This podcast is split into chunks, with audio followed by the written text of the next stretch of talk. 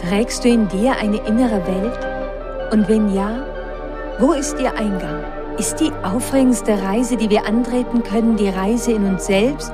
Und wenn ja, ist es möglich, dass wir durch unsere inneren Augen die äußere Welt ganz anders sehen?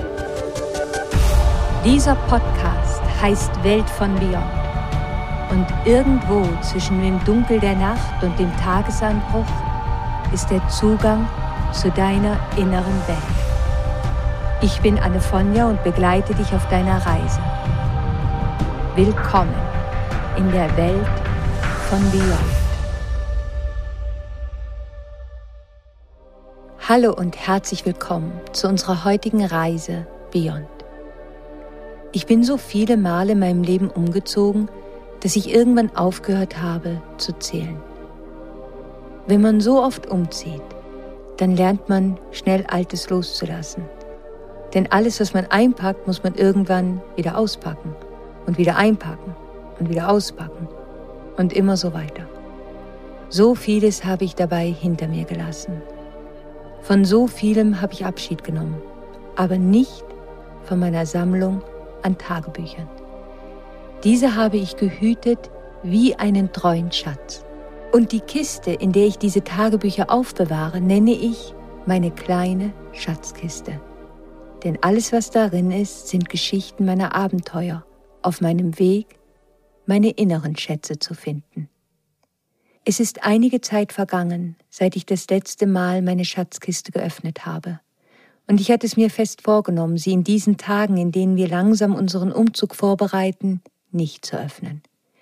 Ich hatte mir fest vorgenommen, sie einfach nur aus dem Schrank zu holen, in den Umzugskarton zu stellen und ihn wieder zu verschließen.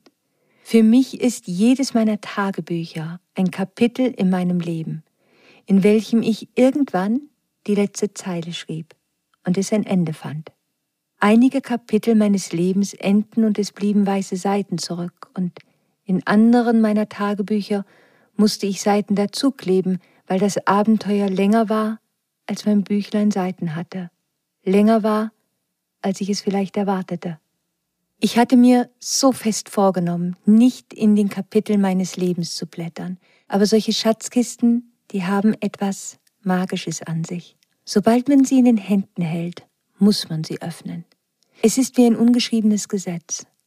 Als ich einige Stunden später den Deckel wieder schloss und zurückkehrte aus meiner Reise durch die Abenteuer meines Lebens, war es, als hätte ich diese Reise antreten müssen um eine Botschaft mitzunehmen, bevor ich das jetzige Kapitel beende und in mein neues Zuhause gehe, um ein neues zu beginnen. Während ich durch die Seiten blätterte, war mir etwas aufgefallen. Es gab Zeiten, in denen ich gigantischen Herausforderungen gegenüberstand. Und dennoch sind die Zeilen, die ich damals niederschrieb, nicht voller Angst. Und dann gab es Zeiten, in denen ich vor einem eigentlich kleinen Problem stand. Und ich war völlig hilflos. Und ich geriet so in Panik, dass die darauffolgenden Seiten in meinen Tagebüchern einer Katastrophe glichen, weil ich mich in aussichtslosen Kämpfen zu verlieren schien. Ich dachte darüber nach, dass es am Ende vielleicht gar nicht die Größe der Probleme oder Schwierigkeiten ist, die mir Angst machten, sondern vielmehr, ob ich mich in ihrem Angesicht machtlos oder machtvoll fühlte. Selbst wenn die Herausforderungen gigantisch waren, wenn ich das Gefühl hatte, immer noch darauf Einfluss nehmen zu können, wie meine Geschichte weiterging, war alles gut.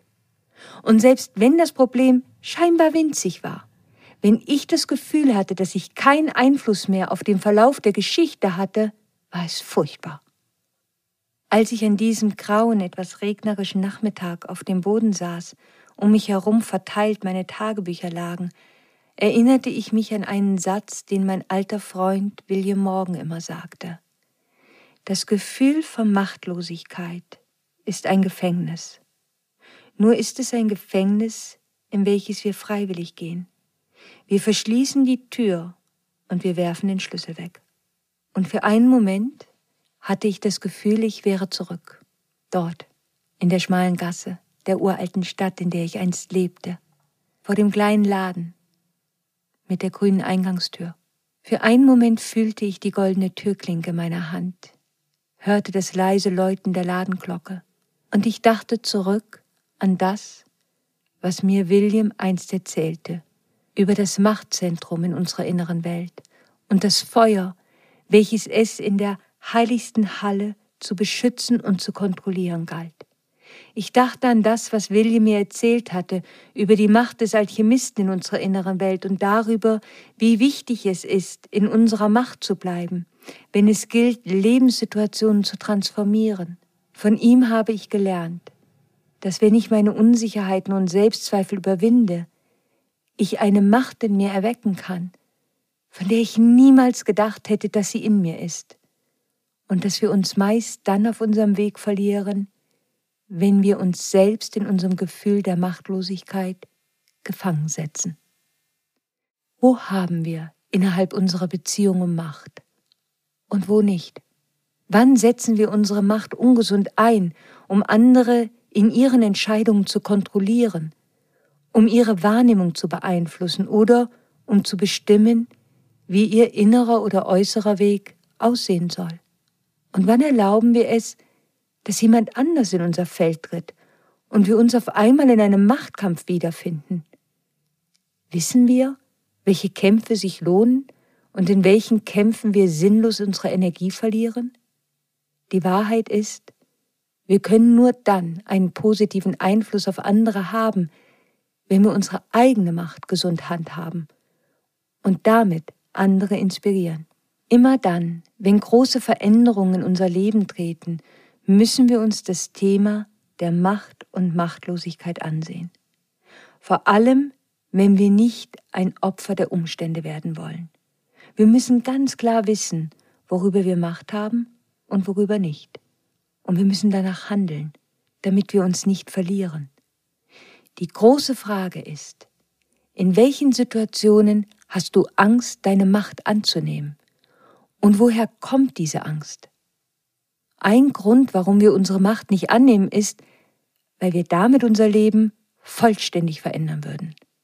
Was ist der Bereich deines Lebens, in welchem du deine Macht nicht einsetzt? In der Beziehung zum wem oder was ist das so?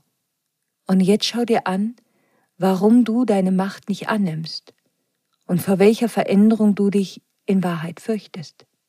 Wenn wir beginnen, in einem Bereich unseres Lebens machtvoll zu werden, in welchem wir es vorher nicht waren, laden wir die Unsicherheit in unser Leben ein. Bitte wisse, es ist menschlich, Angst vor dem Unbekannten zu haben. Wichtig ist erst einmal nur das zu wissen, dass die Angst der Grund ist, dass wir unsere Macht nicht annehmen. Wenn wir unsere Macht nicht annehmen, dann geschieht etwas ganz Paradoxes. Dann versuchen wir zeitgleich in einem anderen Bereich unseres Lebens machtvoll zu sein, in welchem wir in Wahrheit völlig machtlos sind, überhaupt keinen Einfluss haben. Und das tun wir, weil wir hoffen, dass uns dies vorübergehend das Gefühl geben könnte, wir wären machtvoll. Wenn ich dir die Frage stelle, wie gehst du mit deiner Macht um, dann frage ich dich in Wahrheit, wie gehst du mit Unsicherheiten um? Wir haben oft ein nicht so gutes Verhältnis mit Unsicherheiten, weil wir in Unsicherheiten keine Macht haben. Wir haben vielleicht nie gelernt, wie wir mit dem Gefühl von Machtlosigkeit in einer Art leben können, die uns nährt und nicht in ein Gefängnis setzt. Und weil wir das nicht gelernt haben, erleben wir die Unsicherheit nicht als das magische Land, welches es in Wahrheit ist. Wenn du als Kind in einem emotional oder physisch unsicherem Umfeld groß wurdest oder wenn du in einer Gesellschaft groß wurdest, in der es so viele Unsicherheiten gab, wenn die Geschichte deiner Eltern viele Unsicherheiten mit sich brachte, dann kreiert das Ängste in uns. Reise für einen Moment in deine Vergangenheit. Schau dir an, wie sind deine Eltern mit Unsicherheiten umgegangen? Und wie hat dich das geprägt? Und wenn du das herausgefunden hast, dann reis noch ein Stück weiter zurück. Schau dir an, wie deine Vorfahren mit Unsicherheiten umgegangen sind. Was haben sie erlebt und wie war ihr Umgang mit Unsicherheiten? Jetzt tu dasselbe mit dem Bereich der Macht. Welche Macht hatte deine Familie? Wie ist deine Familie mit Macht umgegangen? Wer war denn besonders machtvoll? Und wer war es nicht? Wie wurde Macht gelebt? Von wem hast du welchen Umgang mit deiner inneren Macht übernommen? Was hat dich dein Umfeld und die Gesellschaft gelehrt über Unsicherheiten und Macht? Und wer hat dir beigebracht, dich machtvoll für deine Wahrheit einzusetzen und für das, was du wirklich bist? Viele Menschen fürchten Unsicherheiten so sehr, dass sie sie vermeiden, koste es, was es wolle.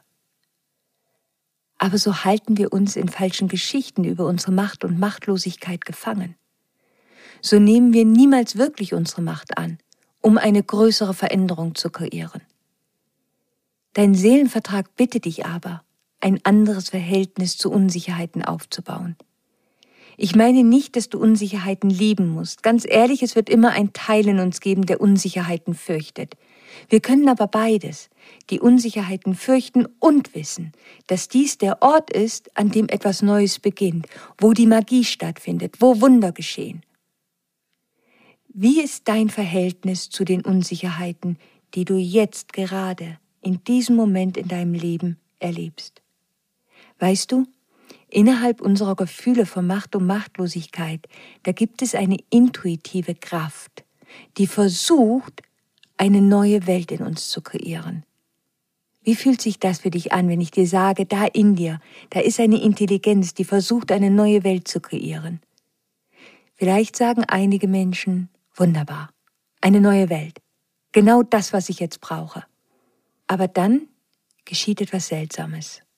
Fünf Minuten später versuchen einige dann doch zu verhindern, dass die Welt, die sie einst kannten, sich verändert weil sie auf einmal die Machtlosigkeit spüren.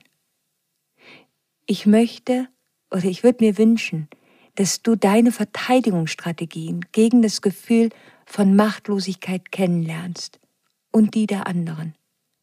Vor allem damit du erkennen kannst, wie andere ihre Probleme mit Macht und Machtlosigkeit vielleicht auf dich projizieren könnten. Was sind die Fantasiegeschichten, die wir über Macht in uns tragen? Welche falschen Geschichten über Macht glaubst du? Und warum glaubst du sie? Diese falschen Geschichten über Macht, die kommen von unserer Gesellschaft, aus unserer Familie, aus den Religionen, aus der Politik und ja auch aus der Spiritualität. Falsche Geschichten über Macht übernehmen wir, weil sie in irgendeiner Form unseren Selbstwert schützen und weil sie uns ein Gefühl von einer vermeintlichen Sicherheit geben. Und dahinter Dahinter finden wir unsere Schamgefühle, unseren Mangel an Selbstwert und unsere Angst vor Veränderung. Autorität und Macht, die sind so eng miteinander verbunden. Wenn ich über innere Macht verfüge, dann gibt mir die eine ganz bestimmte Autorität in meinem Leben. Die Wurzel des Wortes Autorität ist Autor. Das bedeutet, wir schreiben unsere eigene Lebensgeschichte. Wo hast du das Gefühl, dass deine innere Autorität dein Leben bestimmt, deine eigene Geschichte schreibt? Kannst du einen Bereich deines Lebens nennen, in dem das wahr ist? Wenn du die Autorität in dir hast, dann kannst du, wenn es nötig ist, sagen, das hier, das sind meine Grenzen. Wenn du in eine Beziehung mit mir gehst, dann wirst du diese Grenzen respektieren müssen oder ich werde keine Beziehung mit dir eingehen können. Diese Grenzen sind für mich nicht verhandelbar. Du sagst das. Deine ganze Macht steht dahinter, deine Autorität ist präsent und die ganze Energie deiner inneren Autorität. Du wirst deine Macht über deine Worte, über deine Handlungen und über die Energie, die du ausstrahlst, kommunizieren. Und damit zeigst du, dass das wahrhaftig deine Wahrheit ist. Wenn ich nicht die Energie und die innere Autorität habe, die meinen Worten Nachdruck verleiht, dann wird das, was ich sage, dem anderen schwerfallen, ernst zu nehmen. Was geschieht, wenn wir unsere Machtlosigkeit und unsere Macht anfangen durcheinander zu bringen? Dann investieren wir ganz viel Kraft in einen Bereich unseres Lebens, über welchen wir in Wahrheit nur sehr wenig Macht haben.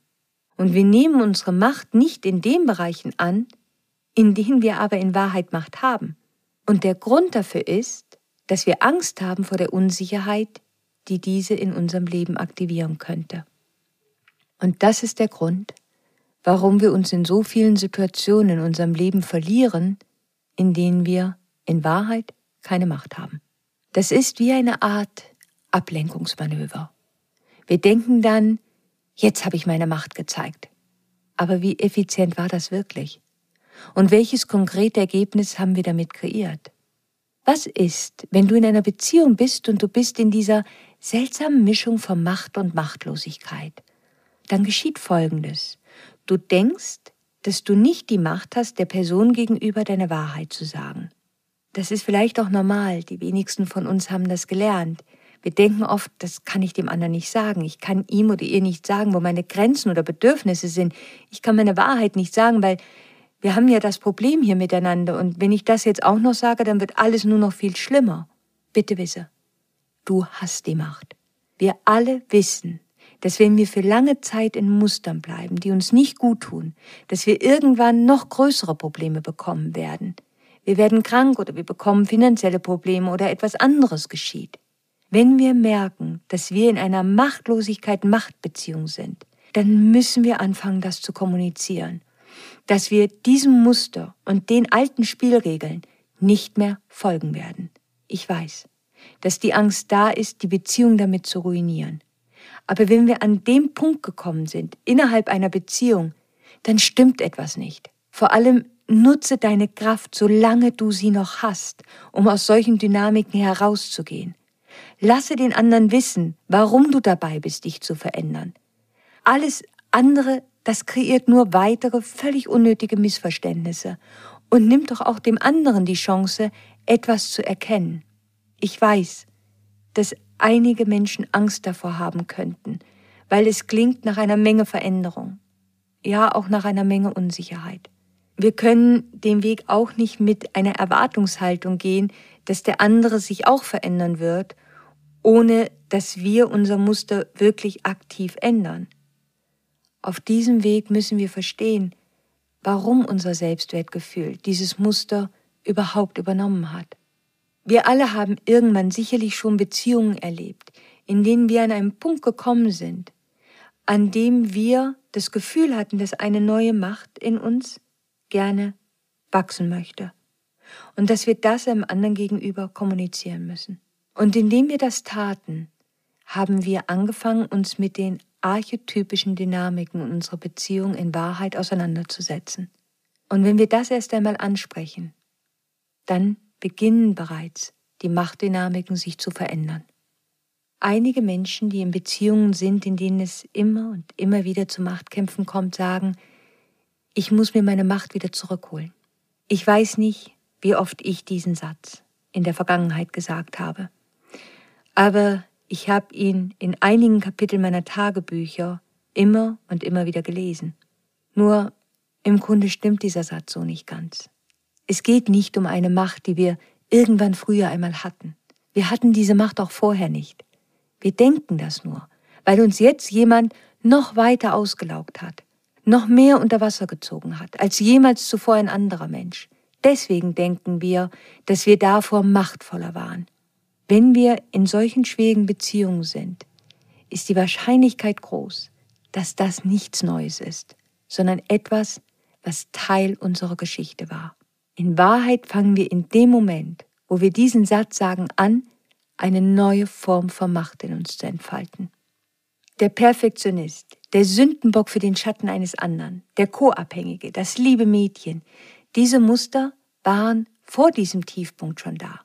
Aber jetzt begegnen wir ihnen bewusst und wir merken, dass wir so nicht weiterleben können. Diese Muster sind meist nicht das Ergebnis von einem Selbstwertgefühl, was wir einmal hatten und das dann irgendwie verloren gegangen ist. Was in Wahrheit eher geschehen ist, ist, dass wir in Bezug auf die Familie und das Umfeld, in dem wir geboren wurden, unsere Überlebensstrategien übernommen haben und jetzt sind wir an einem Punkt, eine neue Macht in uns zu erwecken. Wo in deinem Leben bist du gerade? In deiner Machtlosigkeit. Wo siehst du nicht klar, wo deine Macht ist und wo sie nicht ist? Was sind denn die Signale, was sind denn die roten Flaggen, die uns das erkennen lassen? Die erste rote Flagge ist ein emotionaler Trigger. Die Familie, das ist ein Bereich, der viele emotionale Trigger für uns bereithält. Vor allem, wenn wir in einem Umfeld groß geworden sind, in dem wir das Gefühl hatten, viel verurteilt und so viel beschämt worden zu sein. Emotionale Träger, die zeigen sofort, wir sind in einem Bereich von Macht und Machtlosigkeit. Wir können uns dann aber wieder stabilisieren, indem wir uns unsere Prägung in Bezug auf unsere persönliche Macht ansehen. In diesem Fall in Bezug auf das eigene Zuhause und die Familie. Wenn wir emotional getriggert werden in Bereichen, in denen wir sowieso besonders verletzlich sind, dann kann das eine wahre Achterbahnfahrt der Gefühle werden. Ein ganz starker emotionaler Trigger, das sind große Angstgefühle. Welche Art von innerer Führung geben uns denn Angstgefühle? Sie weisen uns darauf hin, dass wir nicht klar sind, worüber wir jetzt noch Macht haben und worüber nicht mehr. Und mit dieser Unsicherheit wissen wir nicht umzugehen. Ich weiß nicht, was die Person jetzt tun wird. Ich, ich weiß nicht, was in dieser Situation jetzt geschehen wird. Ich weiß nicht, was mit der Wirtschaft geschehen wird. Ich weiß nicht, wie es weitergehen wird. Ich weiß nicht, was geschieht, wenn ich diese Entscheidung treffe. All diese Gedanken, mit all diesen Gedanken geraten wir immer mehr und immer mehr in Angst und Unruhe. Und ich weiß, dass es unangenehm ist. Aber es führt kein Weg daran vorbei. Irgendwann müssen wir mit der Angst sitzen, sie fühlen, damit wir verstehen können, woher sie denn überhaupt kommt. Und was auch immer dann deine persönliche Erkenntnis sein wird, sie wird immer Licht bringen in deine Vermischung von Macht und Machtlosigkeit und welche Muster, welche Archetypen deiner inneren Welt das Durcheinander anrichten. Einigen dieser Bewohner, dieser Archetypen, werden wir auch gleich noch auf unserer heutigen Reise Beyond begegnen. Aber erst noch ein weiteres Signal, was oft aus emotionalen Triggern entsteht. Das sind mentale Obsessionen. Eine Obsession, das sind Gedankengänge, die sich ständig wiederholen und die du einfach nicht stoppen kannst. Dann sagen wir, oh, ich muss die ganze Zeit darüber nachdenken, dass ich kenne das von mir. Wenn ich beginne obsessiv zu denken, dann weiß ich, dass darunter mein innerer Kompass von Macht und Machtlosigkeit absolut durchdreht. Ich gebe dir ein Beispiel. Stell dir vor, du bist in einer Situation innerhalb deiner Beziehung, die diese Beziehung in Diskussion stellt. Oder du hast dich gerade getrennt. Und jetzt kommst du an einen Punkt, an dem du obsessiv darüber nachdenkst, was gesagt wurde, was alles geschehen ist, was du getan hast, was der andere getan hat. Oder du wurdest verlassen und du kannst dich aufhören, obsessiv an die Person zu denken. Warum wirst du so obsessiv? Es kann viele Gründe dafür geben. Ich gebe dir einen Grund. Wir können sehr obsessiv werden mit unseren Gedanken über Dinge, über welche wir uns selbst immer noch nicht die Wahrheit eingestanden haben. So geschieht es, dass wenn es zu einer Trennung kommt, wir uns ständig mit der Frage beschäftigen, ist es jetzt aus oder ist es doch nicht aus? Kommen wir nochmal zusammen oder bleiben wir getrennt? Oder wir haben einen Streit mit jemandem und wir beschäftigen uns gedanklich ständig damit. Wenn dir das geschieht, dann denk daran, dass es da eine Wahrheit geben kann, die du noch nicht bereit bist, dir selbst zu sagen. Wenn du also in einem Streit warst und beginnst obsessiv zu denken, dann tu einmal Folgendes. Frage dich, kann es sein, dass ich vielleicht, ohne dass ich es wollte, über meine Grenzen gegangen bin? Habe ich vielleicht die andere Person versucht, ein klein wenig zu manipulieren? Und habe ich mich in Machtkämpfen verloren? Habe ich vielleicht meine eigenen Ängste auf den anderen projiziert? Oder wenn es um eine Beziehung geht, frag dich einmal, denke ich so obsessiv über diese Person nach, weil ich noch nicht bereit bin, mir die Wahrheit einzugestehen, dass diese Beziehung eigentlich schon lange vorbei war, dass sie schon lange zu Ende gegangen ist, dass es da schon ganz lange Probleme gab? Habe ich eigentlich das Gefühl gehabt, dass unser Seelenvertrag abgelaufen ist und ich wusste einfach nicht, wie ich damit umgehen sollte und jetzt werde ich so obsessiv? Manchmal brauchen wir dieses Mitgefühl uns selbst gegenüber, wenn wir uns eine unangenehme Wahrheit sagen müssen.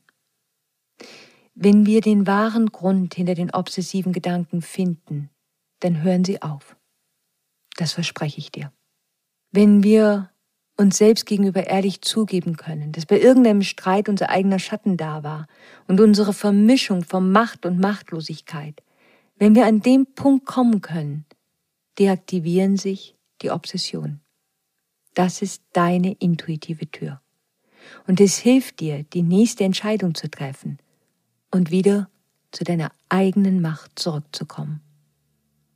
Manchmal wünschen wir uns einfach, dass wir Macht in einem Bereich haben, in dem wir einfach keine Macht haben. Und solange wir das nicht erkennen und unsere Kraft effizienter einsetzen, werden wir uns in sinnlosen Streitereien und Obsessionen wiederfinden. Und wie das aussieht, ja, das können wir oft genug in den sozialen Netzwerken erleben. Dann jagen wir Theorien hinterher und am Ende des Tages haben wir nichts Konkretes kreiert, an keinen Innovationen gearbeitet, keine frischen Ideen gehabt, unsere Seele nicht kreativ zum Ausdruck gebracht. Es ist dann alles irgendwie nur Schall und Rauch. Und so haben wir Macht in einen Bereich investiert, in welchem wir eigentlich völlig machtlos sind. Das alles, um Unsicherheiten zu vermeiden. Unsicherheiten, denen wir begegnet wären, hätten wir unsere Macht dort angenommen, wo wir sie wirklich haben. Das dritte Signal, die dritte rote Flagge, die uns zeigt, dass wir uns im Kampf zwischen Macht und Machtlosigkeit verlieren, ist Scham. Scham ist ein Weg, wie wir andere Menschen versuchen zu kontrollieren oder wie andere versuchen, uns zu kontrollieren. Wenn du Scham fühlst, dann frag dich, ob es vielleicht daran liegen könnte, dass von dir erwartet wird, dass du in einem Bereich Macht hast, in welchem du im Moment keine Macht hast. Entweder weil du sie noch nicht in dir entwickelt hast oder weil es wirklich außerhalb deines Machtbereichs liegt. Fühlst du Scham, weil du die Macht nicht in dir entfaltet hast, von der du weißt, dass du es eigentlich könntest, aber der Archetyp des Feiglings vielleicht dazwischen gekommen ist? Fühlst du dich beschämt, weil du deine Stimme nicht einsetzt, um deine Seele zum Ausdruck zu bringen? Dahinter kann sich auch der Archetyp des Feiglings verstecken. Vielleicht haben wir als Kinder diesen Archetypen übernommen, um überleben zu können dann geschieht es, dass unser Körper unseren Geist tyrannisiert.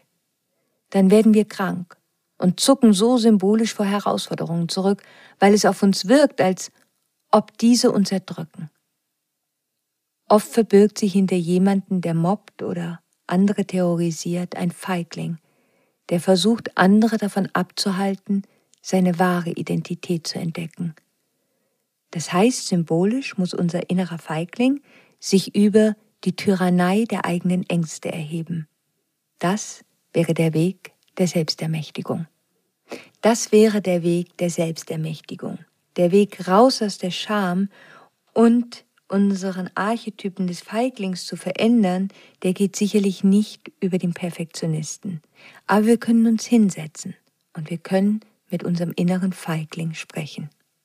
Das vierte Signal sind deine Schattenarchetypen, die nach vorne kommen, wenn du in einem Mix zwischen Macht und Machtlosigkeit bist. Der erste ist der Perfektionist. Sein Wunsch ist es, zu kontrollieren.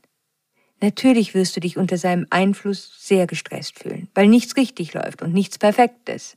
Er kommt, wenn wir unklar sind, worüber wir Macht und worüber wir keine haben. Du denkst, du kannst die Scham nicht aushalten, wenn andere dich kritisieren oder verurteilen könnten. Der Perfektionist versucht dich also zu verteidigen und deine Verletzlichkeit zu schützen. Wenn er dich besucht, dann setze dich hin und frage dich, wo fühle ich mich gerade machtlos? Und dann frage dich, bin ich wirklich machtlos in diesem Bereich? Ja, und in einigen Fällen sagt dir dein intuitives System ja. Du kannst in diesem Universum nicht alle Ergebnisse kontrollieren. Was willst du jetzt tun? Welche Schattenarchetypen führen dazu, dass du in deinen Kopf gehst unglaublich viel analysierst, dich dort in Theorien verlierst, ohne Resultate zu erzielen. Das tut übrigens auch der Archetyp des Gossips, des Klatsch und des Tratschs. Er sagt, komm, lass uns erst einmal über andere reden, dann fühle ich mich in meiner eigenen Machtlosigkeit vielleicht ein Stückchen weniger schlecht. Der Friedenstifter in seinem Schatten steht auch für eine Verwirrung in Bezug auf unsere Macht und Machtlosigkeit, weil er glaubt an falsche Möglichkeiten des Friedens, weil man nicht weiß, wie man mit dem Krieg, der vor sich geht, umgehen kann. Also kreiert er eine Art Cover-Story des Friedens, weil wir vielleicht nicht die Macht und innere Reife haben, den Krieg anzusehen, seine karmischen Komponenten, um auf dieser Ebene wirklich verstehen zu können, was den Frieden bringen kann. Seit einigen Jahren kann man diesen Schattenarchetypen beobachten und wir finden ihn so oft im Internet mit dem einfachen Friedensslogans, was wir jetzt brauchen, um mehr Frieden zu haben, ist mehr Verständnis. Ja, das würde ich mir ja auch wünschen. Ich würde mir auch wünschen, dass es so einfach wäre. Aber ich glaube, wenn es das wäre, dann wäre das schon geschehen. Aber den Archetypen des Friedenstiftes, den gibt's auch im Licht. Er weiß, was auf einer praktischen Ebene möglich ist um mehr Frieden herzustellen, weil er versteht die karmischen Kräfte, die überhaupt erst zum Krieg geführt haben. Der Archetyp des Sündenbock, der kann ebenfalls ein wichtiger Archetyp sein. Der kann sich zeigen, indem wir andere zu Sündenböcken machen. Aus unserem Gefühl der Machtlosigkeit heraus. Oder wir werden zum Sündenbock gemacht aufgrund des Gefühls der Machtlosigkeit anderer. Dieser Archetyp weiß nicht, wie er mit dem Schatten sein kann. Um also in seiner eigenen Wahrnehmung und in der Wahrnehmung der Gesellschaft ein guter Mensch zu bleiben, der wertvoll ist, muss er unbedingt den Schatten auf andere projizieren. Wenn der Sündenbock in unserer inneren Welt die Oberhand gewinnt, dann sind an all unseren Schwierigkeiten immer die anderen schuld. Ein weiterer Archetyp ist der Süchtige. Wir haben nicht nur Süchte in der Form von Drogen, sondern wir können auch süchtig sein nach dem Internet, nach Anerkennung, ständig auf der Suche nach Nachrichten, Nachrichten, die uns vielleicht eigentlich gar nicht so gut tun. Dann verlieren wir uns dort in endlosen Diskussionen. Auch der Archetyp des Flüchtenden gehört dazu. Dann hauen wir einfach ab, kümmern uns um gar nichts mehr, weil wir können das Gefühl der Machtlosigkeit nicht aushalten. Wir gehen einfach aus der Situation, ohne zu schauen, wo wir in der Situation eigentlich noch Macht haben. Und der letzte Bewohner unserer inneren Welt für heute ist der hoffnungslose Optimist. Unter seinem Einfluss malen wir alles rosarot, nur um unsere Macht nicht annehmen zu müssen. Oder wir glauben, wir können allein über unsere Gedanken alles ändern, ohne jemals aktiv in unsere Macht zu gehen. Bitte, wenn du einem oder mehreren dieser Bewohner, dieser Archetypen in deiner inneren Welt begegnest, verurteile sie nicht. Beschäm dich auch selbst nicht. Lerne sie kennen. Lerne den Schmerz kennen, aus dem sie geboren wurden. Beginn dein Weg der Heilung. Das Thema Macht, das führt uns wahrhaftig direkt in das Zentrum unserer inneren Welt, hin zu unserem inneren Feuer, einem der vier Elemente unserer Persönlichkeit. Wenn ich über innere Macht verfüge, dann gibt mir diese eine bestimmte Autorität in meinem Leben. Das bedeutet, ich schreibe meine eigene Lebensgeschichte. Als ich vor einigen Tagen durch meine Tagebücher blätterte, war es so spannend zu erkennen, in welchen Momenten ich den Stift sicher in der Hand hielt, um meine Geschichte zu schreiben, und wann ich begann, die Kontrolle zu verlieren, weil ich mich gefangen setzte in dem Gefängnis mit dem Namen Machtlosigkeit. Und jetzt, wo ich dabei bin, ein altes Kapitel zu Ende zu schreiben, denke ich an das Feuer in den heiligen Hallen im Zentrum meiner inneren Welt. Und ich sende meine Frage aus. Worüber habe ich Macht? Worüber habe ich keine? Wo kann ich wachsen, um eine neue Form von Macht in mir zu erwecken, um die nächste Etappe meines Seelenplans zu erfüllen?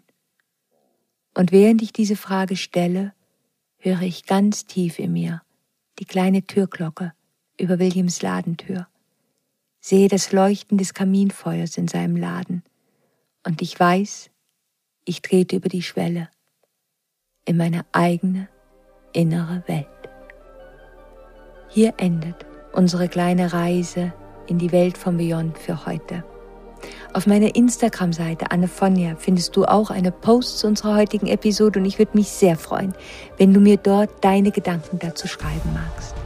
Am kommenden Dienstag um 5 Uhr am Morgen treffen wir uns wieder hier zu einer neuen Reise in die Welt von Beyond. Und bis dahin, stay magic. always.